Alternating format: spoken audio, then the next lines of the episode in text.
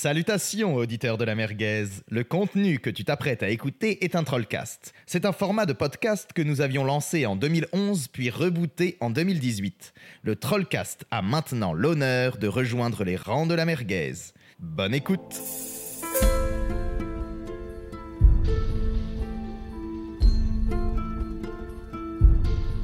Bonjour et bienvenue dans les Trollcasts. Alors aujourd'hui, c'est un grand jour. J'ai l'honneur d'accueillir deux nouveaux trolls. Là, c'est euh, assez spécial, Dizer. Je tiens à te présenter. euh, tu nous as connus, Merugezu, via euh, CQLB, si je dis pas de bêtises. Ouais, c'est ça. J'ai connu CQLB par le Cozy Corner et Merugezu par CQLB. En fait, moi, je te connaissais de nom, mais je savais pas que c'était toi, Oui, puisque tu as travaillé euh, avec Adrien et vous. Bah, enfin, présentez-vous, quoi. Présentez ce que vous avez fait. Je pense que c'est intéressant. Ah Euh, oui. bah, euh, du coup, euh, j'ai fait une école de, de game design, Supinfo Game Rubica, dans la charmante petite ville de Valenciennes, dans le nord de la France. et euh, en fait, euh, j'ai travaillé souvent avec Adrien, qui était donc ton frère Théo, Ouais. et j'avais découvert Merugezu sans en entendre parler par Adrien, comme quoi le monde est petit. Et depuis, euh, je suis en stage de fin d'études et je travaille euh, chez Ubisoft. Adrien qui était donc ton frère, car effectivement je suis décédé depuis maintenant quelques années. Tu n'es plus mon frère, je t'ai renié euh, il y a bien longtemps. Je suis un fantôme. Non, mais c'est c'est marrant parce que voilà, une sacrée coïncidence. Ouais, non, c'est drôle comme coïncidence. Et du coup, voilà, Ubisoft tous les deux quoi en ce moment. Ouais, Ubisoft aussi pour moi, et les fervents auditeurs du Trollcast euh, me connaissent déjà. Qui sont au nombre de trois. Alors Chambala, peux-tu te présenter? Alors, Tu as un blog et tu es un membre actif de, du Discord Merugezu notamment. C'est comme ça que je t'ai connu. Tu es aussi célèbre pour tes photos, euh, comment dire, le- les photos que tu prends en jeu sur Twitter. Euh, célèbre, je sais pas, mais oui, au final, t'as très bien présenté. C'est euh, blog, connard d'internet, et puis euh, pour le reste, on voit à l'avenant. Le blog, c'est Connard d'Internet. Et du coup, t'écris sur euh, différents sujets, sur les jeux vidéo, etc. Ouais, ouais, euh, beaucoup plus sur les jeux ces dernières années, euh, un peu sur le cinéma avant ça. Au goût, c'est loi d'y faire. Ferraille, c'est loi la guerre.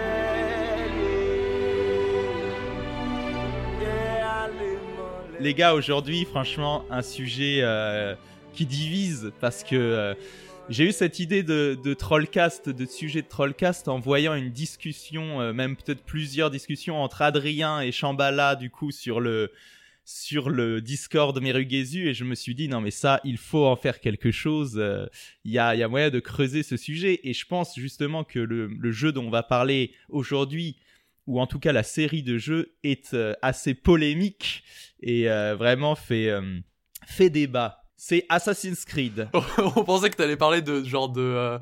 le jeu débile où tu peux ramasser ton caca, le jeter sur les gens. et Ah, des- Postal. Ah, Postal, voilà. On pensait que t'allais parler de Postal. genre, c'est polémique. Et en fait, non, c'est juste Assassin's Creed. On peut effectivement commencer par la genèse du projet avec ce cher Patrick. Avec Patrice, Patrice, Patrice. Patrice. Patrice. Pardon, Patrice. Pardon, Patrice, si tu nous écoutes. si tu nous écoutes, grosse dédicace. Non, bah écoutez, on va commencer maintenant euh, par rentrer dans le vif du sujet historique. Nous allons faire la genèse euh, du premier Assassin's Creed. Comment on en est arrivé là? Jusqu'à où vous voulez remonter? Est-ce qu'on remonte jusqu'à Jordan Mechner ou... Ah oui, c'est une blague que je fais parfois, c'est que euh, c'est que Watch Dogs est la suite directe euh, de Prince of Persia de Jordan Mechner. Parce que ou même ou même de Karateka de Jordan Mechner. Parce que la suite de Karateka, c'était Prince of Persia. Ensuite, Ubisoft ont récupéré Prince of Persia, ils l'ont rebooté. Ensuite, la suite de Prince of Persia, c'était Assassin's Creed. Et la suite d'Assassin's Creed, c'était Watch Dogs. Parce qu'à chaque fois, dans le cas de Watch Dogs et d'Assassin's Creed, à chaque fois, c'était le, pro- le, projet a commencé comme étant une suite Oui, euh, de ouais. la licence précédente. On... C'est une, ane- une anecdote assez connue, mais Assassin's Creed, à la base, ça s'appelait Prince of Persia Assassin. D'où le setup euh, qui se passe à Jérusalem, en fait, euh, directement dans le monde arabe. Prince of Persia, c'est plutôt euh, le monde perse. C'est le monde perse, mais dans Prince of Persia, ils avaient déjà pris beaucoup de liberté sur euh, euh, pour juste garantir la fantaisie perse, tu vois. Il y a des coupoles, il y a du sable. Pour moi, Assassin's Creed, c'est euh, l'aboutissement d'Ubisoft Montréal. Ubisoft Montréal, à la base, c'est un studio qui a été créé là par Ubisoft pour des raisons de, de Fiscales. fisc, de- pour des raisons fiscales exactement. Et euh, directement, ils se sont mis à nous balancer euh, deux jeux en particulier qui font office de, de, de chefs-d'œuvre, de pépites, je trouve personnellement. Alors, justement, le créateur d'Assassin's Creed, Patrice Desilets, travaillait sur euh, Prince of Persia euh, Sand of Time, une licence donc qu'ils avaient rachetée, donc un, reboot des, anciens Prince of Persia. Euh, et parallèlement, toujours chez Montréal, vous me dites si je me trompe, il travaillait aussi sur Splinter Cell. Pour le coup, C'est exact. Au final, est-ce qu'on peut dire que Assassin's Creed c'est un mélange euh, de Prince of Persia pour le côté oriental et acrobatique et Splinter Cell pour le côté infiltration? Je ne sais pas. Il y a une parenté. D'un point de vue gameplay, pas vraiment, mais peut-être au niveau de l'esprit, euh, pourquoi pas, oui. Peut-être. Pour ajouter d'ailleurs au niveau de la genèse, le projet, ça tu, tu peux trouver l'information en ligne, il a commencé en 2004. Et le premier, en fait, Prince of Persia, Les Sables du Temps, sort en 2003. Ouais, c'est ouf, c'est ouf. C'est que vraiment, le projet a commencé à la suite de Prince of Persia, Les Sables du Temps, en fait. Et non pas des suites qu'il y a eu à Prince of Persia, euh, Bah, de toute façon, du euh, guerrier, etc. là encore une fois, le côté mystique qu'on va retrouver dans Assassin's Creed 1 était présent dans Prince of Persia premier du nom et déjà beaucoup moins dans le 2 euh, si je ne m'abuse avec une utilisation mystico-historique j'ai envie de dire si tu veux le côté oriental les belles musiques orientales qu'on a dans Prince of Persia 1 remplacé par du heavy metal dans Prince Ah of. Persia 2 quand même est-ce qu'il faut le dire ça c'est incroyable alors Patrice n'a pas, notre cher Patrice Desilets n'a pas bossé sur euh, l'âme du guerrier et, et les deux tours. Non, les deux royaumes. Les deux deux royaumes, pardon. Non, non, il a, il a pas bossé dessus. Je pense qu'il a fait, je pense qu'il a fait euh, les Sables du Temps et qu'il a tout de suite embrayé sur Assassin's Creed. euh, si on en croit ce que, ce que dit euh, Slimane, que le projet Assassin's Creed euh, a commencé en 2004. Ce qui m'étonnerait pas, en fait, puisqu'il est sorti en 2007 et il a bien fallu trois ans pour le faire, donc ça me paraît assez cohérent. Mm. Et en fait, c'est c'est amusant parce que du coup, c'est, euh, la licence Prince of Persia était annualisée, en fait. Comme l'a été la licence Assassin's Creed après. Parce que, euh, L'âme du guerrier est sortie un an après et euh, Les deux royaumes est sorti un an après encore. Euh, pour revenir sur euh, Prince of Persia Sand of Times, il faut savoir quand même que Patrice Desilets a eu l'idée de, de- du rembobinage de temps, de la capacité du prince à remonter le temps.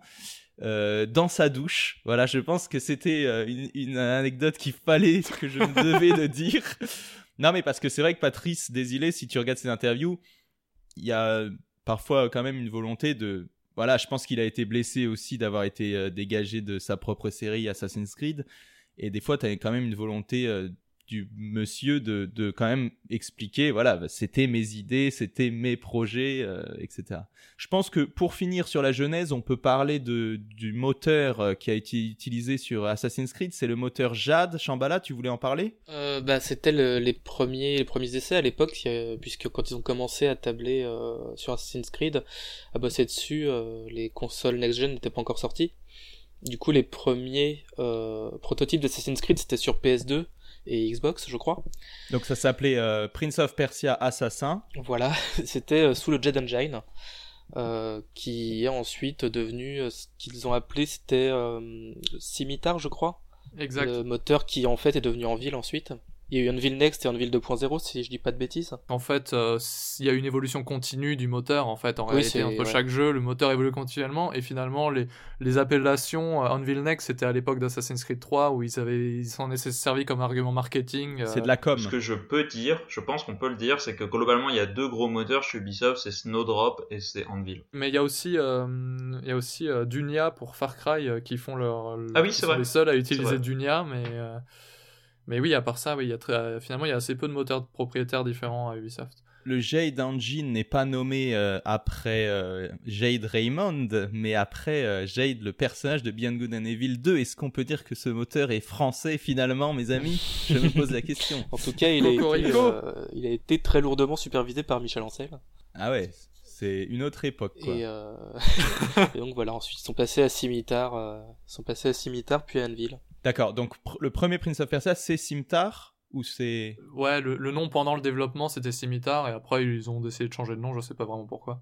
Ok, juste pour finir peut-être sur la genèse, qui peut m'expliquer ce qu'était le projet euh, Prince of Persia, assassin à la base, qu'est-ce que c'était le but? Ah bah, moi je sais pas. Le projet à la base, c'est que tu n'incarnais pas le prince, tu incarnais un assassin qui était là pour protéger le prince pendant qu'il se rendait euh, dans telle ou telle ville.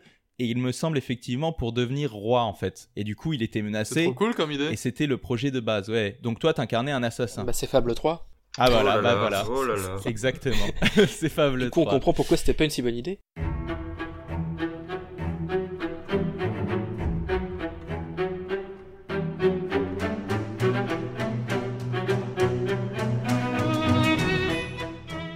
Le, motto d'Assassin's Creed euh, sur lequel on blague très souvent, rien n'est vrai, tout est permis. En plus, Altair le dit, euh, c'est littéralement la première phrase qu'il dit au début du jeu. Ça illustre bien ce qu'est la licence au final, c'est-à-dire que les assassins qu'on va jouer sont des libres penseurs, dans un ordre qui prône la libre pensée et l'interprétation, euh, des faits pour aller vers une vérité, plutôt que le respect aveugle de l'ordre et des lois, puisque les assassins, c'est historiquement c'était des Ismaéliens, une branche chiite, donc des assassins qui euh, qui étaient portés sur l'interprétation allégorique euh, des textes de l'imam. Mais alors les les Ash- les qu'est-ce que c'est du coup? Eh ben c'est Ça ça. a vraiment existé. Ce sont des, c'était les, les Nazirites, si je me trompe pas sur le mot, euh, qui étaient donc des Ismaéliens, menés par euh, Al-Mualim, qui a un autre nom historiquement parlant. Enfin, un nom plus, euh, je me rappelle plus exactement, je l'ai plus en tête. C'est Ha- Hassan, Hassan Sabat, je crois. Je crois, oui. Donc ça, c'est la forteresse d'Alamout. C'est des choses qui ont existé quand même historiquement. Oui, Voilà, la forteresse d'Alamout, Masyaf, euh, tout ça a existé historiquement. Et donc Al-Mualim a été le chef de l'ordre des assassins, ça c'est historique aussi. Ce qui donc pour relier à Assassin's Creed nous amène au fait que les assassins sont des libres penseurs qui, euh, au sein de leur ordre, vont être amenés à détourner bah, les ordres euh, qu'on leur donne. Parce que ils sont, euh, bah, ils interprètent toujours à leur manière, parce qu'ils vont tordre le credo comme ils le veulent. Altaïr, après le premier, on sait que euh, il a pris la tête de l'ordre et qu'il a créé son propre credo, notamment le codex euh, qui va servir pour tous les autres assassins, euh, qui est une histoire qui est racontée dans l'ignoble jeu PSP qui lui était consacré à Chypre. Ah oui. Euh, et puis, bah, Desilets aussi a fait attention à la fois euh, à prendre soin du background du personnage et à la fois à pas se- à, comment, à la caution apolitique d'Ubisoft, dans le sens où Altaïr est né d'un père musulman et d'une mère catholique. Ça tombe bien. D'où le message au début euh, qui est resté jusqu'à maintenant. Le hein. fameux message d'Ubisoft. L'équipe de confessions diverses, machin. C'est ça. juste une parenthèse, le jeu Altair Chronicle n'était pas sur PSP, il était sur Nintendo DS. Non, je en parle pas de sur celui-ci. PSP aussi Ouais, je parle pas d'Alter Chronicle. Ça s'appelait pas Bloodlines C'était Bloodlines sur PSP. Ouais, ouais, Alter Chronicle c'était sur DS et c'était, euh, je crois que c'était une préquelle du, du premier.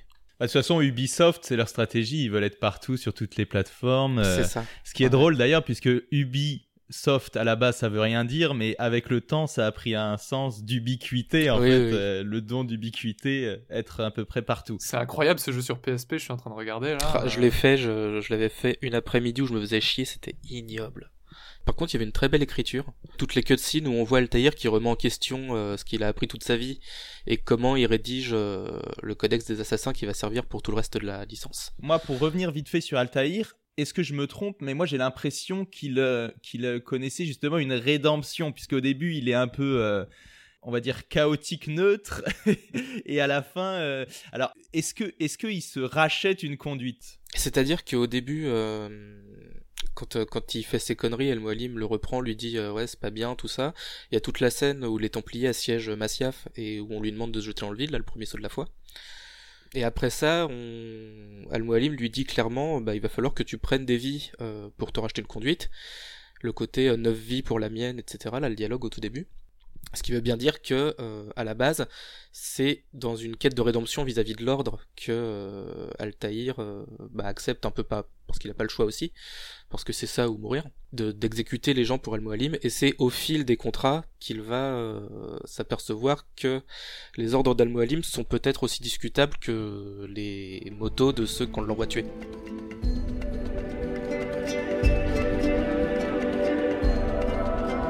Le premier Assassin's Creed, c'est clairement un jeu qui a une vision créative euh, super forte. C'est d'autant plus étonnant que ça vienne d'Ubisoft, quoique comme on le dit à l'époque, euh, à l'époque ils avaient quand même plus de, ils tentaient plus de choses, que ce soit entre euh, Prince of Persia, Splinter Cell, même Splinter Cell, c'était très, c'était très osé pour l'époque. Mm. On disait avec Théo que Splinter Cell, euh, dans, dans MGS5, Kojima s'est rendu compte que Splinter Cell, ils, faisaient des, ils, ils avaient un meilleur gameplay que, ils avaient un meilleur gameplay 15 ans avant. Il s'est dit, ah bah je vais faire pareil finalement. C'est plutôt Kojima qui a mis 15 ans à admettre Ouais, c'est ça. Euh, ok, je vais, je vais reprendre ce que, ce que Splinter Cell avait fait car ils étaient en avance par rapport euh, à l'évolution logique des jeux vidéo en général. Caméra libre, euh, vue à l'épaule euh, pour tirer. Ouais, ce genre de truc.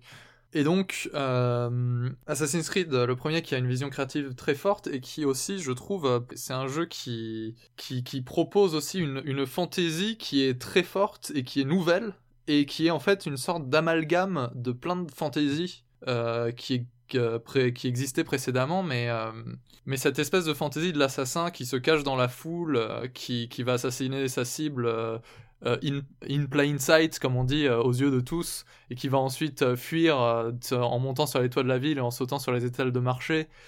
Je sais pas si c'est quelque chose qui existait, je pense que oui, mais je sais pas si c'est quelque chose qui existait culturellement, que ce soit dans la littérature ou autre, avant Assassin's Creed. Je pense que oui, quand même. Euh, mais disons qu'Assassin's Creed a réussi à, faire une sorte de synthèse de plein de trucs. Genre, moi, en fait, Assassin's Creed, ça me fait tout le temps penser à Aladdin. Parce que t'as ce côté euh, oriental, ce côté un peu euh, casse-cou, je saute, comme je dis, dans les étals de marché pour fuir les gardes, machin. Et ce qui est intéressant avec Assassin's Creed, c'est qu'il est venu aussi coller à ça plein d'autres choses. Il est venu coller à ça euh, un trip de, de société secrète, euh, avec tout ce que ça implique en mode euh, très, très Da Vinci Code. Ça, pour le coup, il y a des références euh, connues. Et il est aussi venu coller à ça tout le délire euh, réalité virtuelle avec l'animus, le présent. Et du coup, en fait, Assassin's Creed, je trouve c'est intéressant dans ce côté très amalgame de plein de choses, de plein d'influences, mais qui au final crée, un, crée une nouvelle expérience, mais qui a du sens et qui est cohérente, je trouve. Et qui est nouvelle en fait, qui qui qui, sent le, le neuf quoi. Ouais, je pense que ce que Assassin's Creed a réussi à faire euh, au tout début de la, de la génération PS3 360, à un moment où, encore une fois, GTA 4 n'était pas sorti, donc où les open world euh, balbutiaient en termes d'envergure euh, hors PC, qui, bon, il y a encore les Elder Scrolls, etc. Mais euh, globalement, euh, l'open world à l'époque, c'était d'un côté Oblivion et de l'autre Saints Row, quoi. et du coup, Assassin's Creed est arrivé avec à la fois, comme tu le dis, le côté euh, historique qui était très crédible, euh, même s'ils prennent beaucoup de liberté. J'ai même pas repensé au côté historique, mais oui, c'est encore un élément en plus euh, qui rajoute à, à la formule quoi. C'est ça. Et en gros, bah, ils ont pris le côté historique, ils ont mis un tout petit peu de SF pour le côté, comme tu dis, Da Vinci Code. Euh, les Templiers en secte, en mode bah, Broken Sword, euh, les Chevaliers de Baphomet, etc. Euh, d'avoir fait ça aussi à la frontière entre la Syrie et Israël. D'avoir fait un héros euh, qui est beau être euh, moitié musulman, moitié chrétien, qui est aussi surtout arabe. Enfin voilà, c'était que des trucs que Assassin's Creed a maintenu tout au long de sa série, puisque euh, le côté spécificité historique des zones pas forcément exploitées beaucoup en jeu vidéo, des époques de l'histoire jamais vues en jeu vidéo, et des héros qui sont toujours issus de minorités pratiquement, c'est des choses qu'ils ont toujours tenu à garder en avant en termes de com et en termes de jeu.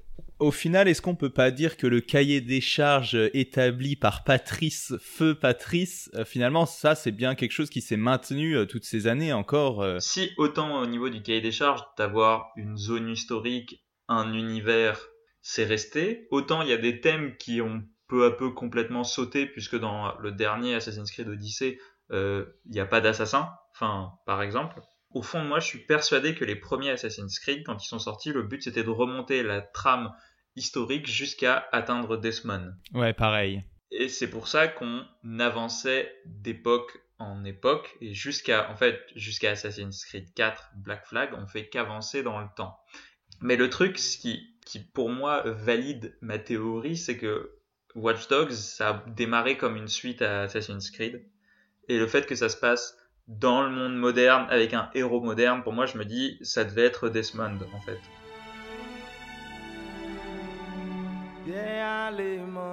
Là, je pense qu'on va, peut-être pouvoir rentrer dans le gameplay. Et euh, ce qu'il y avait une des volontés fortes du premier Assassin's Creed, c'est qu'à la base, euh, on- il voulait que le joueur doive se mêler à la foule, écouter ses cibles pour savoir comment les assassiner. Et euh, il y avait cette structure, je sais pas si vous vous en rappelez, de trouver des indices avant d'aller assassiner ta cible. Structure que euh, dans la plupart des tests, tout le monde disait que c'était quand même un peu chiant en fait. Mais en fait, ce qu'il faut savoir, c'est que le premier Assassin's Creed, le level design et le monde, tout est fait pour que tu puisses réussir à te repérer sans utiliser une minimap et des icônes. C'est pour ça qu'il y a beaucoup de panneaux qui t'indiquent les différentes villes, et c'est pour ça que les, jeux, les PNJ avaient cette vie quotidienne. Et c'est pour ça qu'il y avait des points d'observation hein, aussi. C'est ça. Mais finalement, ils ont décidé, et donc là, ça va être un, un gros truc, ils ont décidé finalement de mettre une minimap dans Assassin's Creed qui t'indiquait directement où étaient tes objectifs, ce qui rendait finalement toute cette structure de recherche d'informations complètement caduque. Et je pense que ça, ça fait partie des premiers compromis qu'ils ont eu vis-à-vis euh, du cahier des charges. Et finalement, ce, ce cœur de l'expérience d'Assassin's Creed, bah dans le 1, elle n'est pas complètement concrétisée. Et ça va rester jusqu'au bout, ça, en fait. Et elle n'aura jamais été concrétisée, en fait. Parce que euh, Jusqu'à se transformer complètement, oui. Oui, c'est ça. Parce que finalement, cette expérience euh, de euh, se mêler à la foule, euh, enquêter, machin, on l'a jamais eu, en fait. C'est ça la vérité. C'est très triste. On l'a dans Hitman. mais le jeu, le, oui, on l'a dans Hitman, mais on l'a jamais eu dans Assassin's Creed, et le jeu a évolué d'une autre manière, en fait, tout simplement. Euh, moi, je voulais dire ce qui nous montre peut-être que le premier Assassin's Creed, à la base, c'était censé être beaucoup plus, euh, encore une fois, systémique, un peu à la Hitman, justement. Et moi, ça me rappelle aussi, euh, c'est peut-être aussi des gens qui se sont trop projetés sur la puissance de la PS3 à l'époque et de la Xbox 360. Ça me rappelle aussi Kojima qui voulait euh, faire vraiment un truc très systémique au niveau de la guerre euh, dans le quatrième opus. Et au final, il a dû faire des compromis. C'est-à-dire que pour beaucoup de jeux, dont bon là on parle de Kojima et de et de Ubisoft, mais ça vaut pour des tas d'autres développeurs.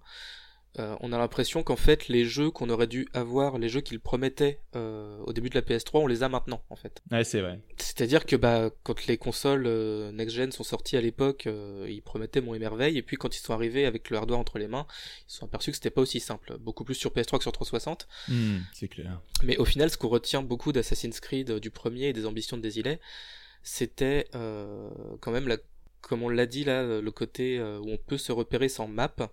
Et c'est probablement le premier Assassin's Creed qui a donné le ton, parce qu'après dans le 2, dans Brotherhood, etc., c'est beaucoup moins évident.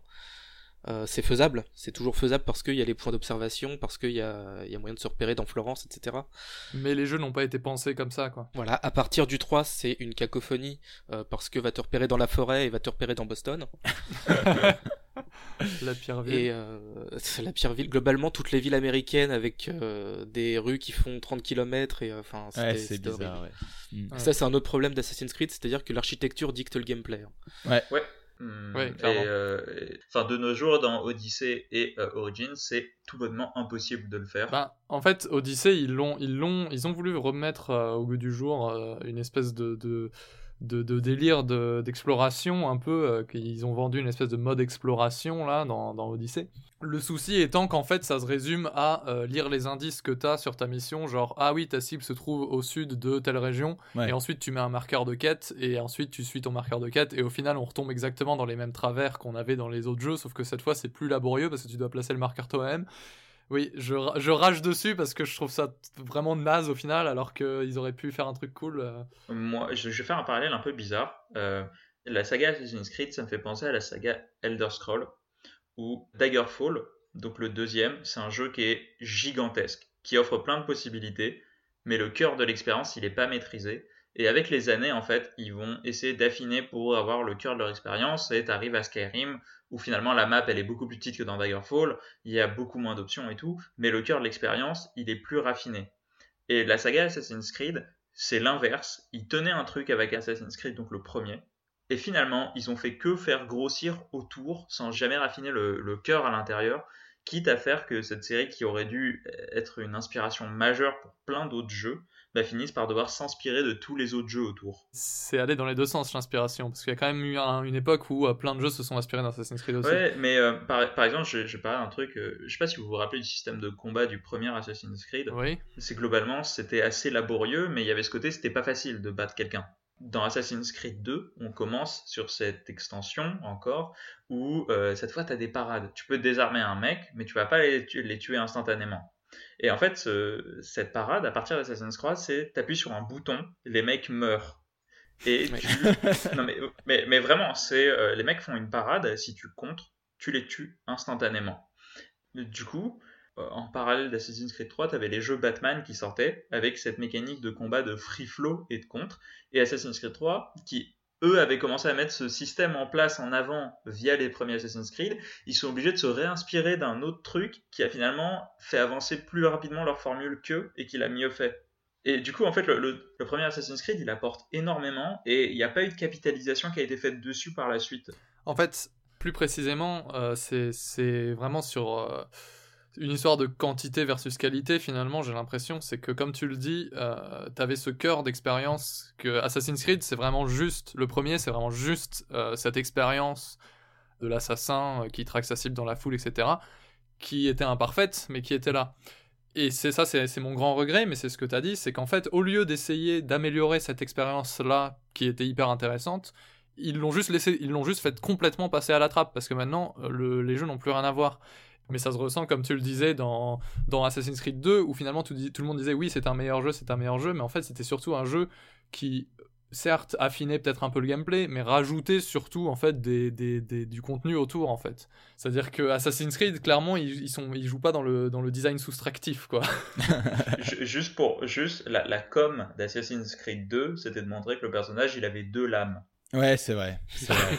C'est On incroyable. en est arrivé au point après où Black Flag, euh, Edward avait quatre flingues, c'était ridicule. Oui, c'est vrai, c'est tout à fait Quatre vrai. flingues, deux épées. Ouais. Mais euh, moi, ce que je trouvais intéressant avec le gameplay de Assassin's Creed euh, en termes d'évolution, c'est qu'ils ont essayé de suivre les tendances euh, en rajoutant un grappin dans Syndicate, en rajoutant un arc avec Connor euh, quand c'était la mode. Mais dans le même temps, ils ont essayé de simplifier pour le plus grand nombre, notamment avec le coup des parades, etc. Ouais, ouais. Euh, mais le problème du coup, enfin le, le problème des parades et de Assassin's Creed 3 au global, c'est que ils ont tout réduit à, je crois, trois touches peut-être.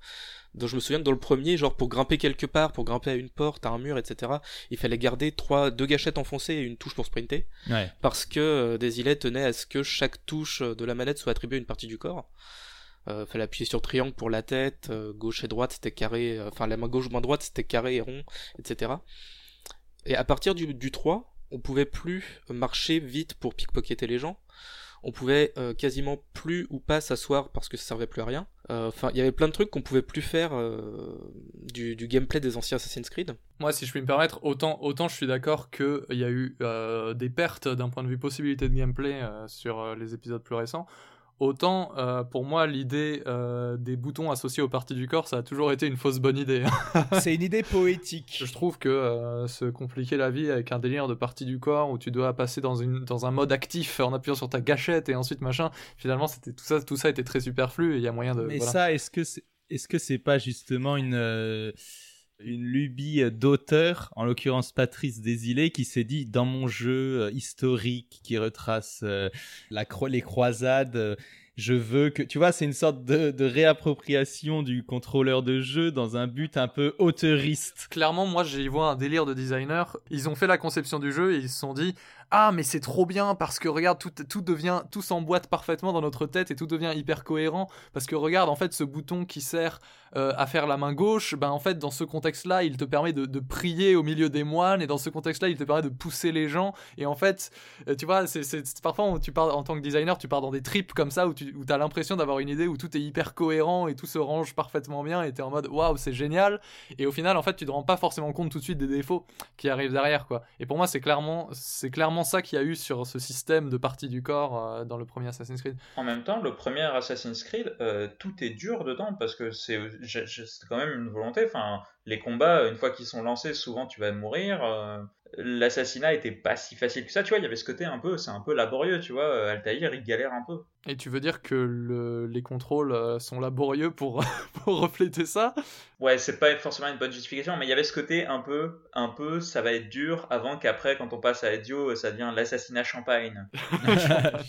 C'est- C'est Ez- Ezio, finalement, après, tu commences à assassiner les gens avec une petite coupe de vin à la main. Tu vois, ça devient très facile et tout. Mais clairement, le premier Assassin's Creed, tu le ressens, c'était censé être une expérience très terre à terre, je trouve, ou très, euh, très ouais c'est la vie est dure euh, t'es dans t'es dans le sable machin euh, tout est très dangereux faut faire gaffe de pas te faire repérer par les gardes parce que sinon ils sont plus forts que toi ils vont te tuer. Enfin t'avais ce côté très euh, très hardcore entre guillemets plus dans la fantasy que dans le gameplay au final parce que le jeu était pas si dur au final.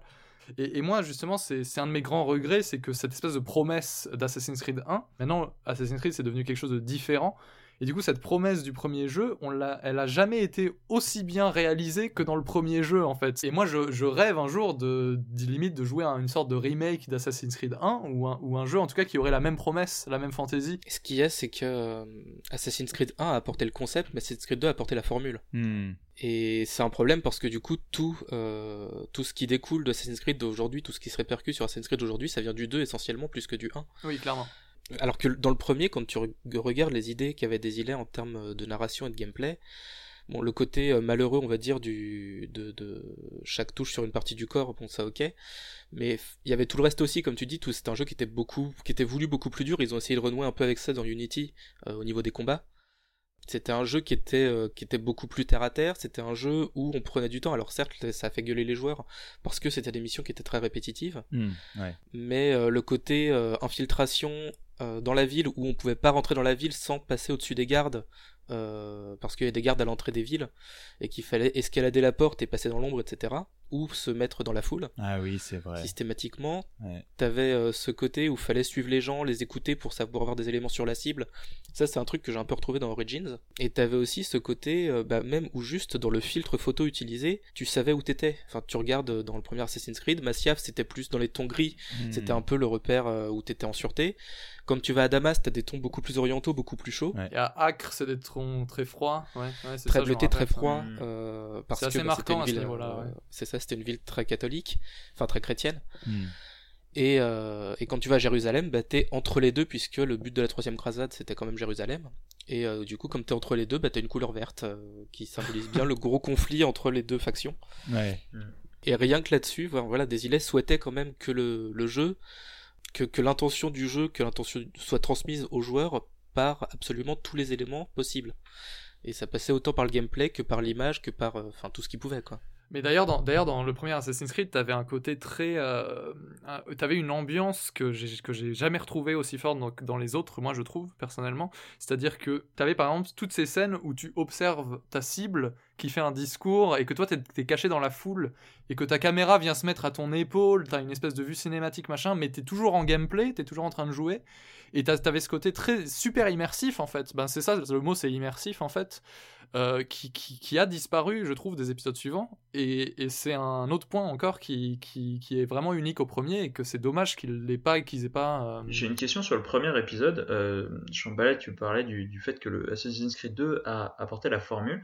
Est-ce que dans le premier, parce que je ne me rappelle pas très bien, il y avait déjà des collectibles Alors oui, malheureusement. malheureusement. Euh, je les ai parce que j'ai que ça à foutre de mes journées. euh, je les ai numérotés, euh, je les ai répertoriés et, et je me souviens qu'à une époque j'avais répertorié toutes les tours à escalader de chaque jeu. Donc euh, dans le premier il y avait 91 points d'observation Ah ouais. et en dehors de ça il y avait euh, 60 templiers à- qui nous attaquaient randomement dans, dans le monde Hmm. et 420 drapeaux. Oh là là. Ah merde. 420 drapeaux. 420 drapeaux qui ne servaient à rien, c'est-à-dire qu'on ne débloquait rien. Ah oui. Euh, Il y avait même pas de trophée, il y avait même pas de trophée à l'époque sur PS3. Donc euh, à l'époque, euh, voilà, on faisait 420 drapeaux pour rien. J'arrive plus vraiment à le représenter, mais est-ce que quelqu'un se rappelle du rythme d'Assassin's Creed 1 en termes de, de jeu? Pour moi, c'était pas mal rythmé, mais par contre, c'était hyper redondant parce que on faisait toujours les mêmes choses, quoi. C'est-à-dire Mm. que quand on allait euh, à Jérusalem, à Acre ou à Damas, on finissait toujours par suivre des gens et par euh, tabasser d'autres gens pour faire avouer des trucs à des troisièmes gens. et euh, quand on était chez Abstergo, ça se limitait souvent à mettre, euh, à checker des bureaux, à checker des documents, euh, à faire des trucs euh, pas intéressants, quoi, qui apportaient juste du lore. Parce que finalement, en fait, ce rythme assez redondant, euh, c'est quand même quelque chose qui reste plutôt dans la série, je trouve. Je pense qu'il y a toujours cette idée de redondance, mais en fait, ce que les autres épisodes ont surtout apporté, mais on en parlait déjà, c'est la- c'est de la variété, en fait. Donc, de la variété dans ta redondance. Mais, mais pour moi, le 1 était encore différent, parce que le 1, il avait un rythme qui était quand même plus lent, plus posé, plus, euh, plus, plus réaliste. Bah, c'est c'est encore une fois plus terre à terre, parce que tu avais ce côté, euh, comme Et on plus en parlait. mystique, euh, moi je trouve. Fallait voyager à cheval. T'as- tu dis quoi? Je disais plus mystique. Moi je trouve qu'il y avait ce Plus côté plus mystique mystique aussi. dans la lenteur. euh, Et si tu regardes l'intro de Assassin's Creed 2, dès le début, on voit que Ezio, il est volage, il fait des blagues, il rigole et il saute sur les toits, alors que c'est beaucoup plus pesant euh, dans le premier Assassin's Creed. Et moi, et moi j'ai limite envie de dire, est-ce que finalement Assassin's Creed premier du nom, ce n'était pas un petit peu le Red Dead Redemption 2 de- Non, non, non, je rigole, je plaisante. Ou on peut dire aussi que le différentiel entre euh, Assassin's Creed 1 et 2, c'est le même qu'entre Watch Dogs 1 et 2. Mm. Euh, à cela près que Watch Dogs 1 euh, s'est planté là où le 2 pour moi réussit. C'est que Assassin's Creed 1 avait euh, ce- l'élégance de l'assassinat, avait le côté solennel du credo, avait euh, le côté bah, mystique de Desilets. On sent que le mec est quand même passionné d'histoire. On sent que les historiens à qui il a fait appel, c'était euh, deux euh, professeurs de la de je sais plus Oxford ou enfin je sais plus des mecs de la BBC et tout. Donc c'était enfin des, des, recherches assez poussées. Et c'est vrai que Assassin's Creed 1 a ce côté euh, bah, très Hitman où on approchait les cibles avec prudence, on les regardait agir, on regardait quand est-ce qu'on pouvait les tuer, on regardait, euh, enfin on regardait ce qui se passait autour de nous, par où on pouvait se barrer après. Et à partir du 2, bah, comme vous le disiez, euh, à partir du moment où on a commencé à avoir des contrats euh, qui étaient pas scénarisés, qui faisaient partie des trucs annexes, où on pouvait juste se balader dans les rues et euh, tomber sur une cible au pif, et enfin voilà, on passait à côté d'elle, on lui tranche la gorge, on part dans la ruelle à côté.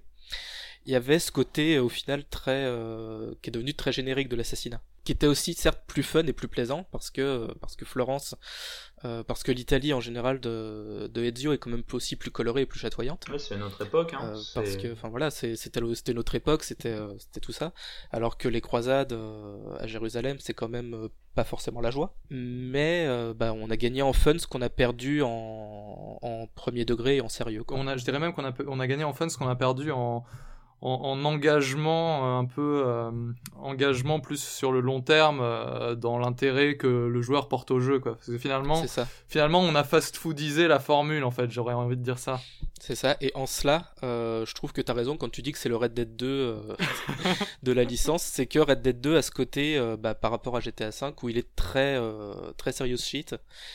Très on veut, je vais pas dire rigide parce que je peux pas dire ça du jeu, mais on va dire très lourd en termes d'animation. Mais ça sert l'engagement du joueur et euh, ça sert le, le côté euh, comment dire le côté rigoureux euh, de ce qu'on fait en fait. ça sert l'engagement du joueur mais d'un autre côté c'est plus difficile d'accès pour une frange une certaine frange du public quoi C'est beaucoup plus difficile d'accès, mais juste juste pour terminer, tout bêtement en faisant Assassin's Creed Odyssey juste à côté, je vois ce qui, gêne les joueurs qui se plaignent du cheval dans Red Dead Redemption 2. Parce que oui, forcément, euh, le cheval, il va pas où, forcément où il veut qu'on aille, et quand on bouscule quelqu'un, euh, ça fout le bordel. Par contre, dans Odyssey, bah oui, tu peux bousculer tout le monde et il y a aucune pénalité. Forcément, à partir du moment où il y a une pénalité, tu fais pas attention.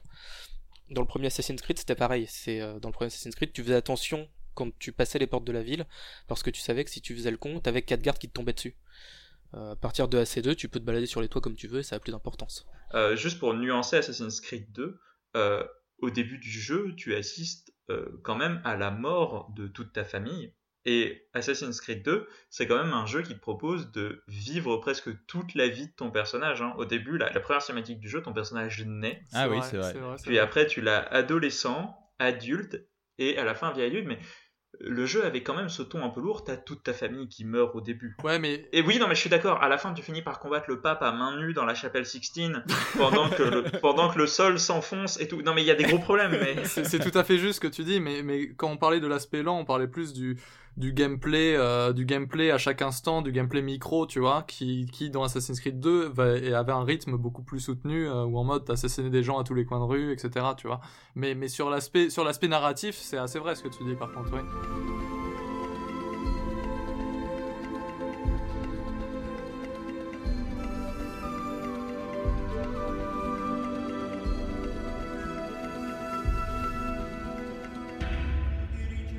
En fait, euh, Assassin's Creed c'est devenu autre chose et un nouveau Assassin's Creed 1, en fait, ça n'existe pas. C'est ce que je disais tout à l'heure. Et moi aussi, j'adorerais y jouer. Mais euh, moi, ce que je trouve, c'est qu'en fait, Assassin's Creed, c'est une série qui est hyper protéiforme, en fait. Euh, et ce, à toutes, à toutes les époques de son existence. Il n'y a jamais eu un moment, à part peut-être dans la trilogie Ezio, mais à part ça, t'as jamais eu un moment où tu pouvais dire oui, Assassin's Creed, c'est exactement ceci, tu vois. Parce qu'à chaque fois, ça changeait, en fait. On en a beaucoup parlé, mais euh, tu vois qu'en fait, il y avait plein de choses différentes entre le 1 et le 2, mais ça, on, a- un peu listé toutes les différences. Euh, mais, après, tu regardes le 4, c'est un jeu de pirate. Euh, le Odyssey, c'est- un RPG en Égypte. Enfin, c'est une licence finalement qui, qui n'a aucune, aucune espèce de consistance et qui est une- mais qui au final, mais qui au final garde cette consistance qui pour cette ligne directrice qui pour moi est la plus importante parce que c'est ça qui leur permet de vendre leur truc. Vraiment, c'est le côté un jeu d'action-aventure dans une époque historique. Et en fait, c'est ça que les joueurs ils veulent. C'est ce que t'as dit, Théo. Mais, mais c'est ça que ce qui fait triper les gens, c'est de se dire ah tiens, cette fois on va être en Grèce antique ou cette fois on va être euh, à Londres quoi. Pour moi, enfin, Assassin's Creed, Assassin's Creed aujourd'hui, c'est à la fois euh, toute l'intention de Desilets et plus rien de Desilets, c'est-à-dire que euh, à la base, le premier c'était sur les assassins, c'était une période bien précise de l'histoire qui a duré trois ans. Euh, c'était une période euh, très lourde de conséquences, très très intéressante historiquement. Et ensuite, petit à petit, c'est devenu des cartes postales. Euh, C'est-à-dire que C'est devenu des, des grandes maps à explorer. Alors c'est super, euh, on va se balader euh, pendant la naissance de l'Amérique, on va se balader dans Libération à la Nouvelle-Orléans. Enfin, on va jusqu'à Rogue, India, China, etc. Même pour les opus les moins réussis, c'est toujours des trucs assez particuliers. Ouais, la révolution russe et tout. Et maintenant, si euh, Ubisoft ne fait pas de jeu pendant la Seconde Guerre mondiale, c'est parce que c'est dégueulasse la Seconde Guerre mondiale et personne n'a envie d'y aller. Et, Ouais, c'est vrai. c'est vrai, c'est vrai, et les, les, enfin, les mecs, quand on, maintenant, la plupart des gens qui jouent à Assassin's Creed, c'est parce qu'ils ont envie d'aller voir les pyramides.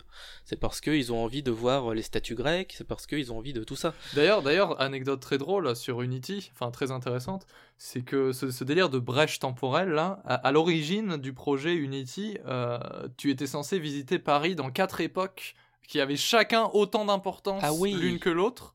Et en fait, la map, il faut imaginer que la map de Paris euh, était divisée en quatre, euh, en quatre quartiers entre guillemets, où chaque quartier c'était une époque. Donc tu avais Paris, Il y avait les nazis. il y avait les nazis. Ah ouais. Il y avait Paris à la Seconde Guerre mondiale, Paris euh, à la Révolution française, Paris à la Belle Époque et Paris au Moyen Âge. Ah ouais. Et vraiment, le délire, c'était d'aller visiter euh, chacune de ces époques en passant d'un bout de la map à l'autre. Alors, je sais pas au niveau euh, narratif comment ils auraient justifié ça, mais en vrai, moi je trouve ça dommage que ça n'ait pas été fait Ah mais c'est super euh, intéressant, ouais, Ça clairement. aurait été super cool en fait.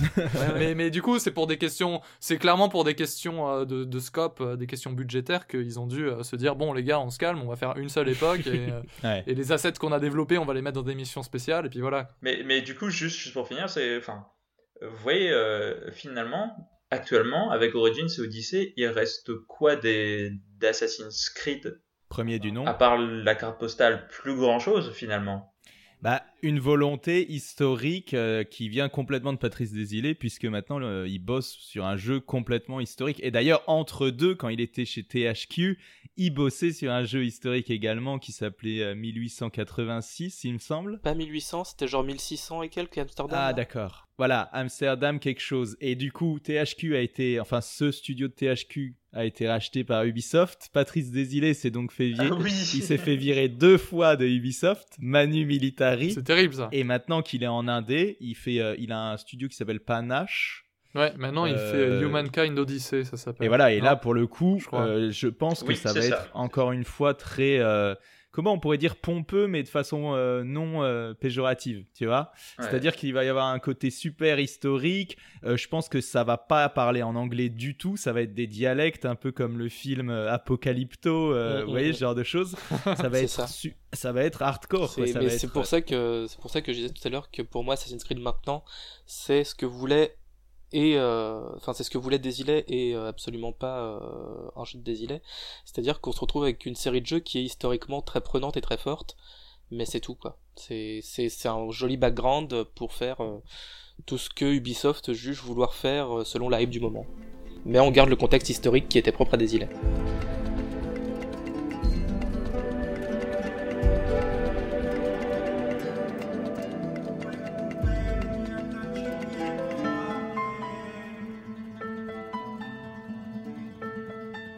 Ok les gars, donc euh, c'était très intéressant, un très bon moment euh, passé avec vous à discuter de cette série qui finalement nous passionne euh, au fond. On a, on a du mal à l'admettre, mais il y a quelque chose d'assez hypnotisant avec ces jeux. on aime ou on n'aime pas mais c'est toujours fascinant Voilà, fascinant, c'est le mot, le mot clé.